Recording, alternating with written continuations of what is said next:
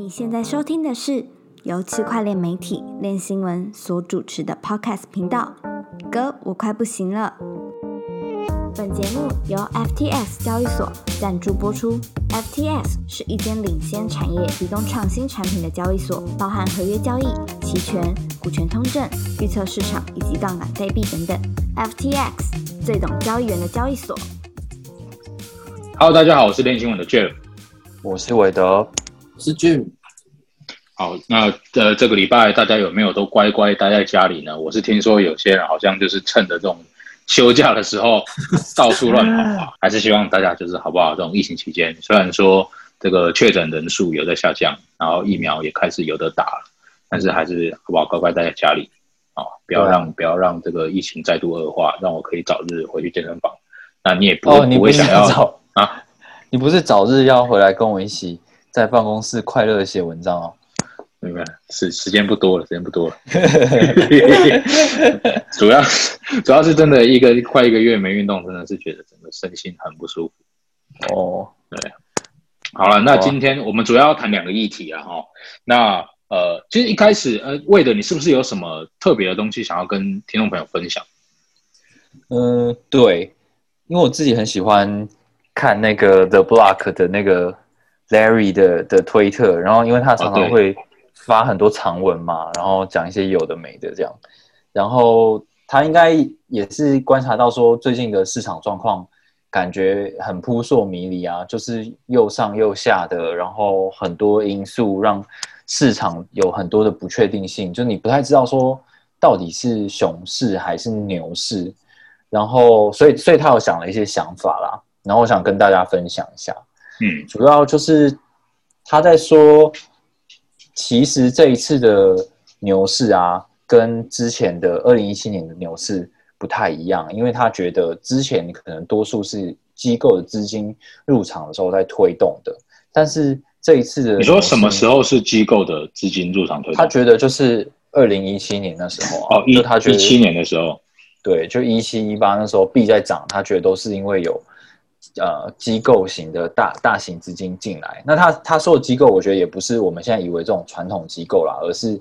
呃那时候有很多的那种什么叉叉资本啊、叉叉 capital 啊这种东西，他们在炒币。对我觉得他讲的是这个。那他他说呃这一次的牛市是由散户呃为主力的这个论点，也不是也不是第一次讲啦，因为他基基本上之前就用那些交易所的那个呃追追踪数、推特追踪数的增加，就是远比那个二零一七年的时候还要增加很多，用这个来推定说他觉得是因为散户大增。那也是因为这个原因呢，他说其实机构就是传统的机构没有真的很多人入入场。然后他说，虽然说，呃，Coinbase 啊，还有那个就是 NYDIG，就呃，就是的这个对 n i t i c 这个公司，然后他有在说很多的传统机构、很多企业都等待进场，但是其实后来都没有后续有更多的消息，然后机构进来的资金也慢慢的在减少了，所以他就觉得说这个东西本来就是一个牛市可能要往走下坡的一个警讯，然后再加上后来那个 Coinbase 上市，然后大家都以为会飙很高，可是看起来它也没有被，它就是被过度炒作，然后没有继续成长。那他觉得这些东西种种迹象都显示这个市场的结构没有那么那么的强，再加上后来有什么马斯克啊，他开始不支持比特币啊，然后还有中国禁令的事情，那让他觉得说这样子的一个呃市场因素呢，让整个加密货币变得越来越不稳定，然后开始下跌了超过五十趴之后，他就觉得说我们到了一个你很难再说服呃一般的社会大众或者是一些企业说这个是你可以大量投资的一个标的，然后当然就回到了我们现在这个牛呃像是熊市的一样状况。那他觉得说这样子的状况呢，不会像是以前一样，就是会进入一个很长时间的牛市，呃，很长时间的熊市，然后有很很多他认为的理由啦，譬如说，他觉得萨尔瓦多的这个将比特币纳为法定货币的事件呢，可能会带动很多的开发中的国家一起加入这个。那如果有更多的加呃的国家，开放中的国家都决定这样子的方式来采用的话，可能会是一个呃很大的利好的消息。然后他也觉得 DeFi 呢，其实在就 The Block 他们自己的研究机构。呃，接受了很多的那个企业的询问，然后其实大家都还是对 DeFi 很有兴趣。然后接下来的这个 L2，他觉得是真正的 L2 的解决方案，像是 Artemism 啊，还有什么 Arbitrum 啊这些东西，真正上线的时候会带来很大的影响。然后他有提一个比较有趣的东西，就是觉他觉得说，呃，就是伪策略的那个 Michael Saylor，他根本就是发疯了。他觉得他们就是一直疯狂的买入，他们就是只是狂买入而已。那他觉得现在，因为最近不是他总共又发了大概十五亿的美金，想要再去买比特币吗？他觉得以目前的市场状态来说的话，这个钱如果投投下去的话，可能又会造成很大的影响。然后他最后，他他好像发了五亿的债券嘛，然后又说他想要卖十亿的股票。对对对，对，都是美金，都是美金。对，然后对啊，然后他就说种种这一些现象，他会觉得说。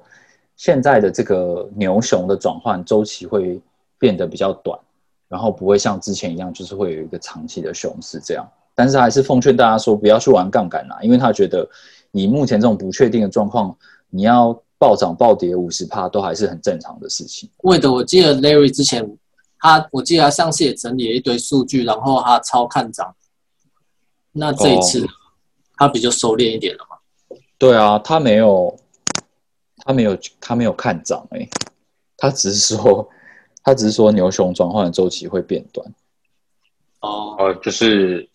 他的意思是指熊短牛长嘛？呃，短熊短熊长牛，他也没有说长牛啊，他只有说短熊而已，短熊而已，是不是？对啊，就是反正总总总而言之，他他仍然是看好这整个市场。对他仍然是看好的，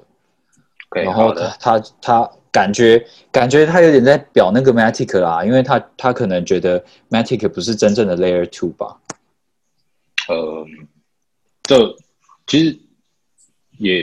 管不管他是不是 Layer Two 啦，我只能说它现在的生态系感觉大部分都不是很创新的东西啊，都是一些东西移植过来，然后真的 TVL 比较高的用户比较多的，都是一些。很明显都是一些 fork 类的项目，你看他们的界面基本上都跟 Pancake Swap 或者是说跟 Bunny，嗯，一些一些原本就是 fork 出来的项目就是很类似，就没有太多的创新。这可能我不知道，我不我我我不我不知道这能够对这整个生态系统能不能在之后有其他的改变。要不然如果一直是维持这样的话，可能很难对生态系统造成就是来带来一个比较好的一个创新的动能。对啊，感觉现在都没什么新的东西。嗯，对。那既然我们讲到 Poly，我们刚 Polygon Polygon，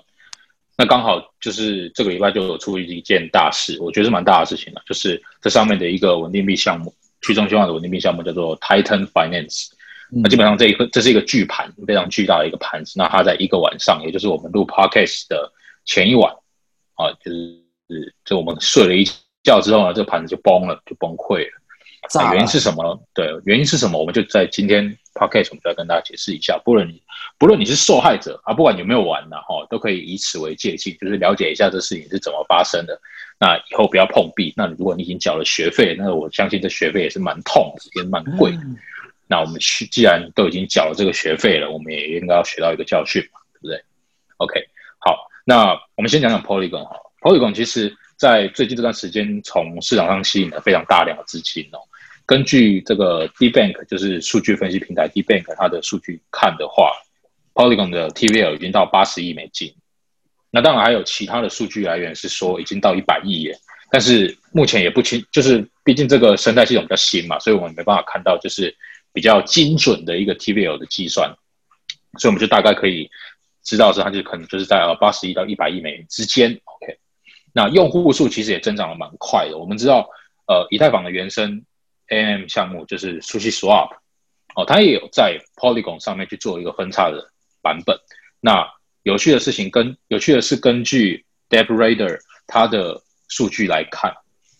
呃，Sushi Swap 在 Polygon 上面的用户数比在以太坊上面的用户数还要多。嗯，OK，那这这这这这就是一个证据，就是 Polygon 上面确实也有蛮多的用户。那再来就是开发者，我相信大家如果有在关注加密货币市场，应该会发现说，现在有越来越多的协议，不论是以太坊上面的原生协议，例如说我们之前可能有有写过的几个叫 M Stable，或者是说一个一些比较呃不管比较老牌的嘛，C Curve 嘛，或者说 Aave 嘛，或 Sushi Swap，还是最近一些比较新的从 BSC 上面发出来的一些项目哦，他们都宣布，例如说 Auto Farm。他们都宣布在 Polygon 上面去做一个分叉的版本，就是都在都嗯，就是在这个上面去做搭建一个一模一样的协议，然后加入这个生态系统。他们可能也是看好这生态系统上面的的用户数跟资金量体的成长，也希望说他们能够像 Aave 跟 SushiSwap 一样，能够透过啊 Polygon 这边的用户数跟资金带来它整体协议的成长。OK，嗯。那大概就是这样子的一个发展，就是 Polygon 整个生态系统是呃大规模的成长。那我们今天要讲到的这个项目就是 Titan 这个，它其实全名叫 Iron Iron Finance，不好意思，我刚刚讲错，不是 Titan，是 Iron Finance。Iron Finance 这个东西，它就是从币安智能链 BSC 上面诞生的，它其实原生是 BSC 的项目，是后来 Polygon 这边火起来之后，它就跑到 Polygon 上面去做一个分叉的版本。那它原本在 BSC 上面基本上是默就是没什么名气。比较没什么人在玩，但是到 Polygon 上面一下子吸引了非常大量的资金。OK，那 Iron Finance 这东西是什么？其实它就是一个呃部分抵押的去中心化稳定币协议。简单来说呢，用户呢就是如果今天我想要生成稳定币，它的稳定币叫做 Iron。OK，我想要生成一个 Iron 的话呢，我就必须要去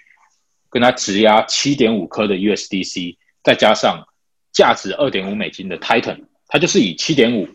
比二点五的比例啊，这可是这比例是浮动的，它有时候可能到可能 Titan 比例要到二点七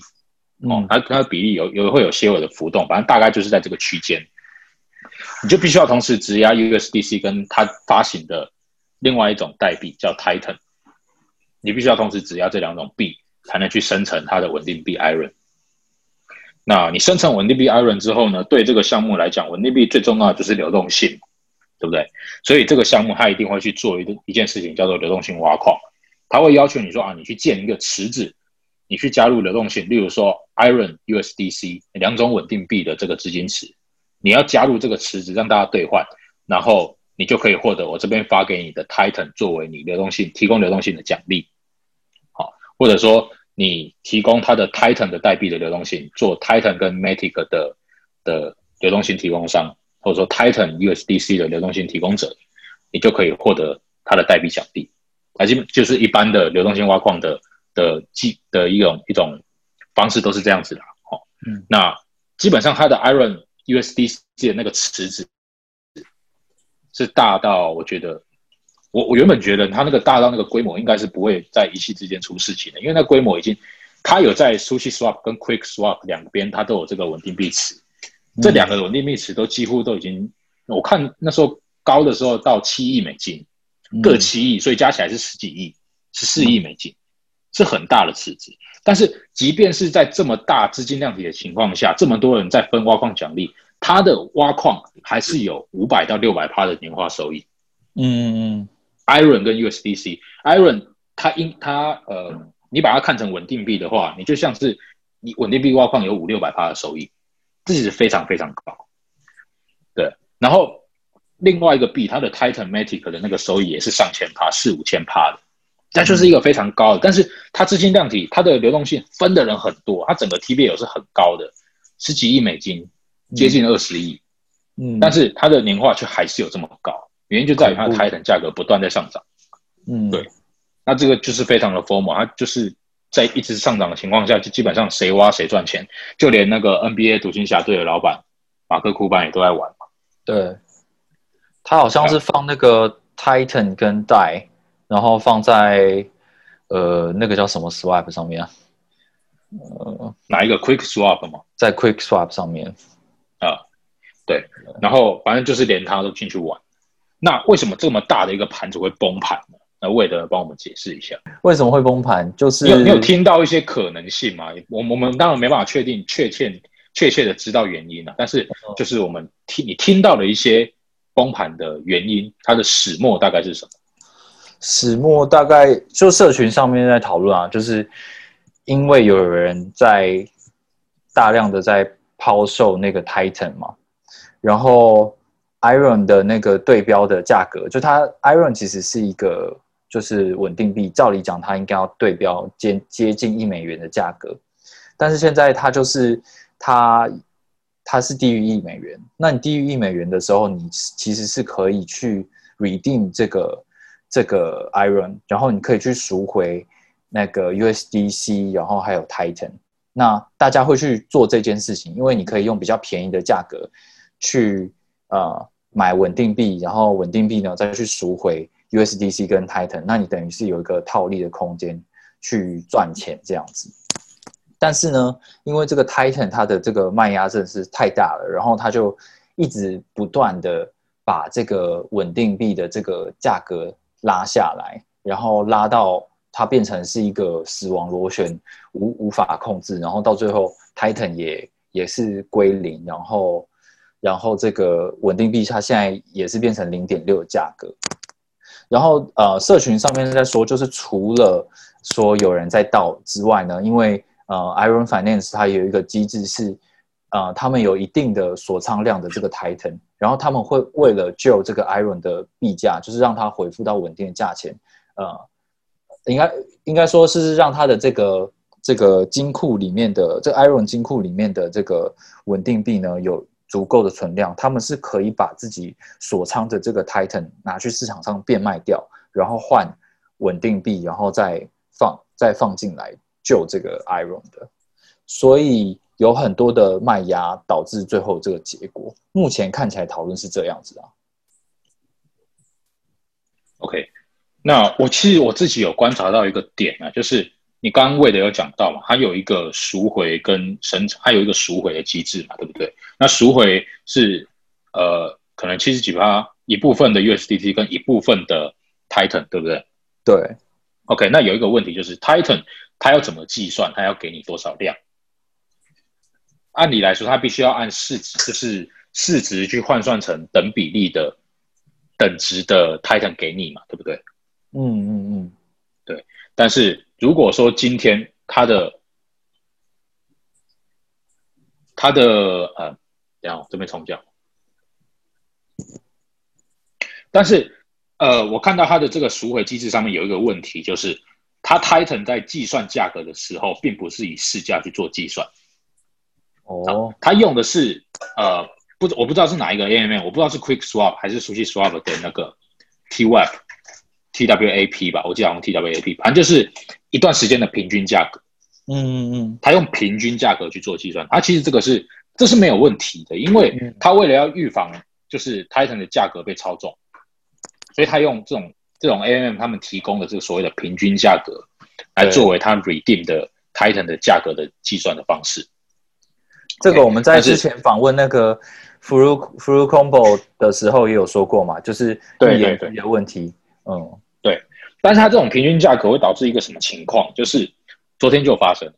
，Titan 在崩跌的时候，它的那个 TWAP 的价格跟不上 Titan 的市场价格，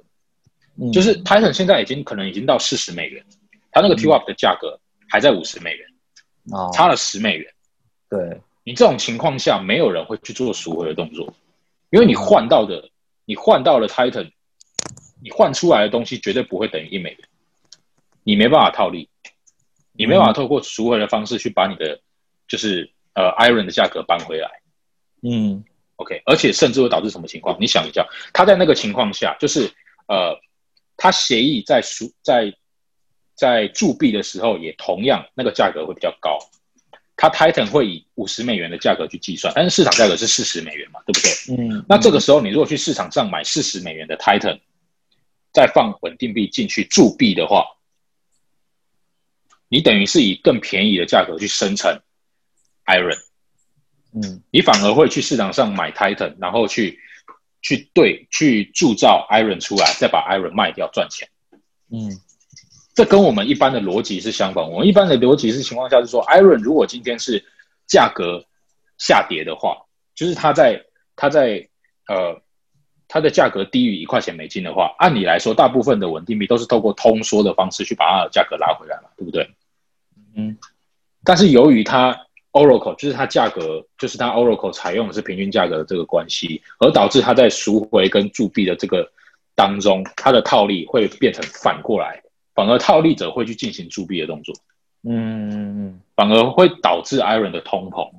进一步造成 Iron 的抛压。嗯嗯，对我觉得这方面好像也有一点影响，我不能确定说这个这个崩盘 Iron 的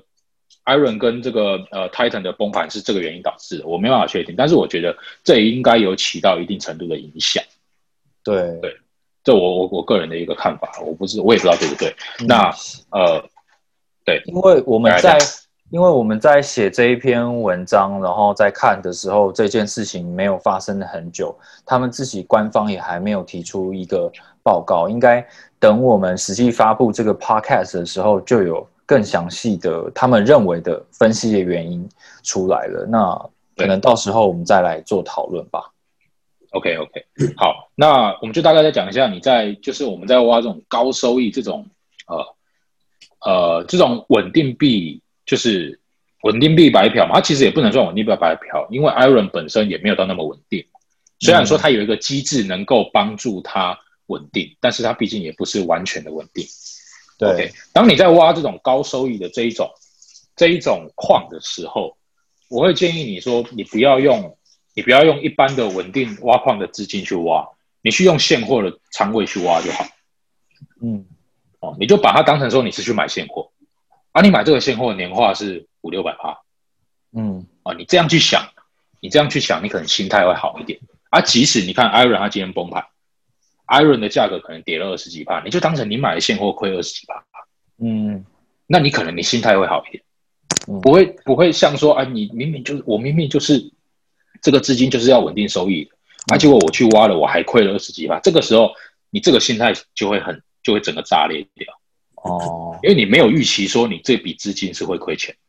嗯嗯。但是你拿现货仓位去挖，就反而应该就是你比较不会有这样的想法，就是因为你买现货嘛，它本来这笔钱就是会承担一部分的风险，嗯嗯嗯。而、你你只是拿这笔风险，这个风险去挖这种五六百趴的年化的矿，那至少这跟你买现货相比，至少它背后还有一个机制能够帮助你做稳定的动作，即使它有可能会没办法生效，但至少它还有这样的一个机制在。嗯嗯啊，那你这时候你用现货资金去做这件操这样操作的话，诶，可能你的心态会好一点。那也有可能，如果今天 Iron 不是崩盘的话，也有可能比你买单纯买现货赚的还要多，对不对？哦，对啊，我觉得啊，这个这种这个心态上跟仓位的调整上面的话，还是需要有有一些纪律在啊，不要拿稳定收益去挖这种高风险的东西。哦，所以你的意思是说，如果有像这种你一看就知道它可能是高风险高报酬的的平台的话，那我干脆就直接去买它的那个高风险的币种，然后用那个高风险币种去去挖，然后不不不，我我刚的意思是说，你在挖它的这个稳定币矿的时候，嗯你在挖稳定币矿的时候，你不能把它的稳定币的这一个矿当成是稳定收益的来源，嗯嗯哼，你不要，你就把它当成现你在买现货就好。哦啊，你买了这个现货，年化是五六百趴，你就这样子去想就好了。哦，我的意思，反正我强调的点就是说，不要把你的就是呃你的老本，不要把你的老本拿来挖你以为是稳定收益的东西。我懂我懂，就是你好像500-600觉得很安心，对五六百趴绝对不会是稳定嗯收益。对对对，对对，五六百趴对啊绝对不会是稳定收益的。对嗯。就是这个啊就是大家还是要做一下风险控管。呃，我觉得从之前在以太坊的 DeFi 平台，因为它毕竟有一定的那个费用的门槛，所以没有这么多散户在玩这些东西。但同样的东西来到 BSC、还有 Matic 或者是 Solana 这些平台上面的时候，其实有更多它可能风险意识没有这么高、经验比较少的这种 DeFi 新手进入到这种这种呃模式的时候，可能在心态上跟操作上就会引起很多的风险。我觉得这些像 Jeff 刚才讲这些东西，都是可以去多注意的。好，那 Iron Finance 的这个部分我们就聊到这边，本周的 Podcast 我们就到这边喽，谢谢大家的收听，我们下次见，拜拜。下次见哦，拜拜下次见哦。